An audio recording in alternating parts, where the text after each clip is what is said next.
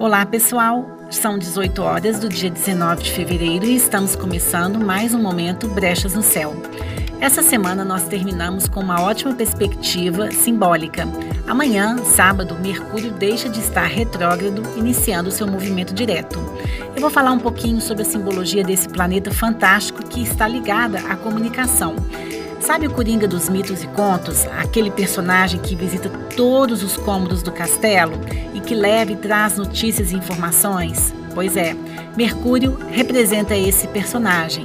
E na simbologia arquetípica, Mercúrio representa a nossa capacidade de comunicação, de receber e levar notícias e de transitarmos por diferentes assuntos, grupos e opiniões. Quando está retrógrado, Mercúrio representa a necessidade de revermos a nossa fala, a maneira de nos colocarmos verbalmente no mundo, como nos comunicamos.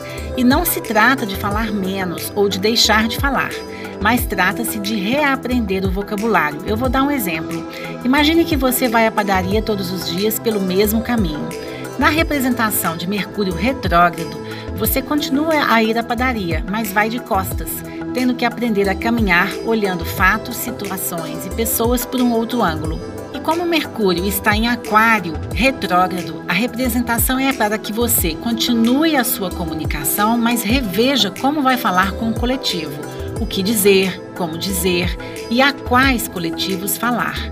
Localize na sua vida as pequenas coletividades e observe o que pode ser mudado na maneira de você se expressar para essas pessoas.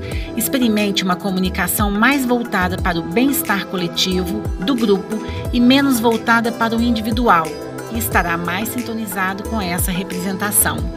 Bom, eu sou a Luciana Diniz e esse é o Momento Brechas no Céu. Astrologia e psicologia para otimizar o seu dia.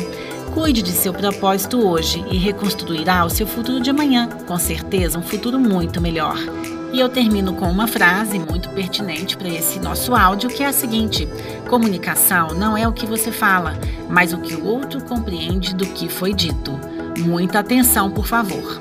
Uma ótima sexta-feira, um excelente descanso e voltamos a nos falar amanhã, sábado, ao meio-dia. Tchau, tchau!